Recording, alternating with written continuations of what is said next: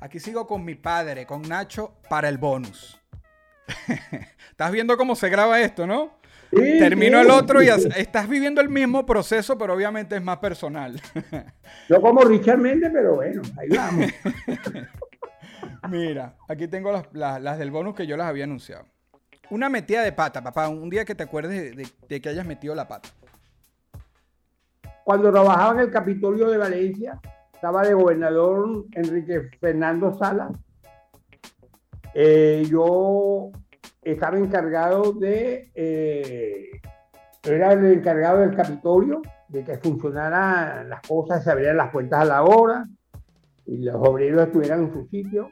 Y yo llego un día, yo abría a las seis, se abría a las seis de la mañana y son las seis y media y no han abierto la puerta y formé ese lío. Mira, ¿qué? ¿Por qué esta puerta no se han abierto? Y, que me removió fue Fernando, el, el gobernador. Lo regañaste a él. Ahí, con un lío, y él estaba con todos los policías.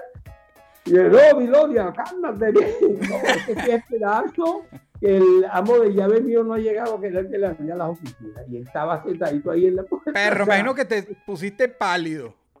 No, bueno, se me yo, me van a botar.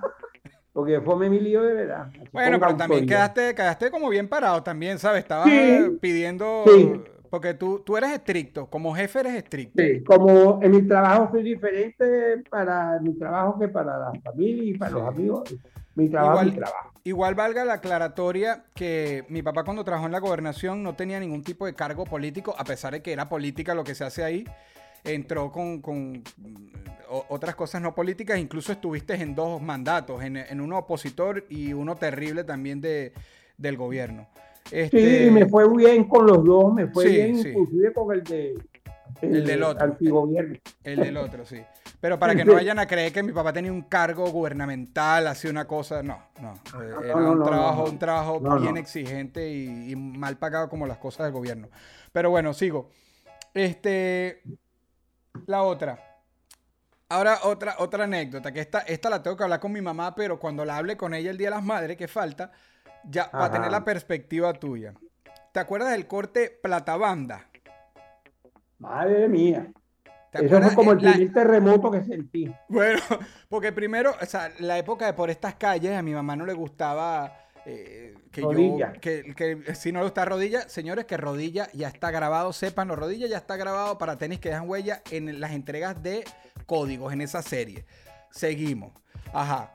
Este, y bueno, mi mamá le daba nervios, no era por discriminación, sino que me confundieran, porque uno estaba en la calle, era peligroso esa época por estas calles. Todo.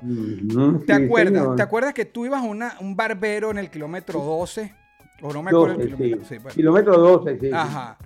Y yo te pedí ese día que me querías ese corte y tú me dejaste. Yo le pregunté al barbero, ¿sabes? Los cortes modernos.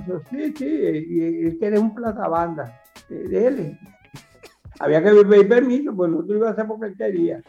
Y cuando llegamos a la casa, no, que, no quería entrar. Yo no quería entrar. ya tú sabías.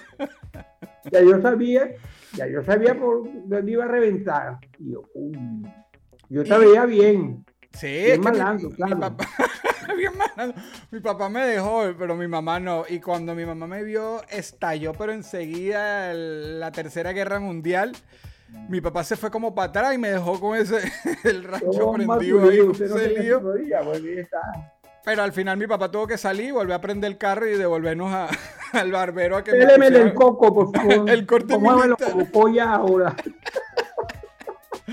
Bien, bien, pero las dos veces que me lo hice, la otra fue en San Joaquín, un día visitando ahí en la camachera a, los Pacheco, a la familia, eh, familia mi mamá, los Pacheco Mora, mis primos. Y también uno alborotado entre primos, era como Navidad. Fui con mi primo Alexander, que él sí se lo hacía. Este, que le dicen chivo, no rodilla chivo, pero le dicen chivo. Ajá, y llegué con mi platán y mi mamá también histérica, pero era muy de noche. Al menos lo pude disfrutar esa noche. Al día siguiente otra vez fui para que, porque, para que acabaran con mi sueño de usar mi platán. para que te pusieran el otro piso. Exacto. Mira, padre, simplemente un mensaje de despedida. Esto yo no se lo pido a, las demás personas, pero cualquier cosa que quieras decir, terminamos y te agradezco tu tiempo. Un mensaje de despedida.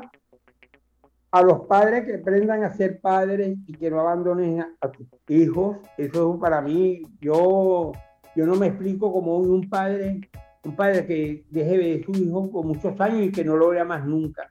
No, no me nace, no, no lo entiendo. Por eso que yo creo que los padres modernos han cambiado un poco más esa, esa tónica que tenían los padres de antes, se iban y dejaban a los, a los hijos. Pero creo que ahora hay más compenetración padre e hijo. Y yo, eso es lo que, ese es mi mensaje, pues, de que no abandonen a los hijos. Gracias, papá, te quiero. Dios te bendiga, Dios te bendiga y lo que siempre te pido, por favor, vive, vive unos 120 años. Yo siempre te pido a ti, a ti, a mi mamá, tú que llegues a, 120, mi mamá tendría que, eh, para que mi mamá viva 120, tú tendrías que tener 125. Entonces, entonces Pero lo necesitamos a usted para que nos lleven en la silla. ¿Cómo hacemos? por favor. Oh, Matusalén, por favor, papá. Te quiero mucho. Dios te bendiga, pa. Dios te bendiga. gracias, hijo, gracias. Te quiero, gracias. Bueno. Bueno.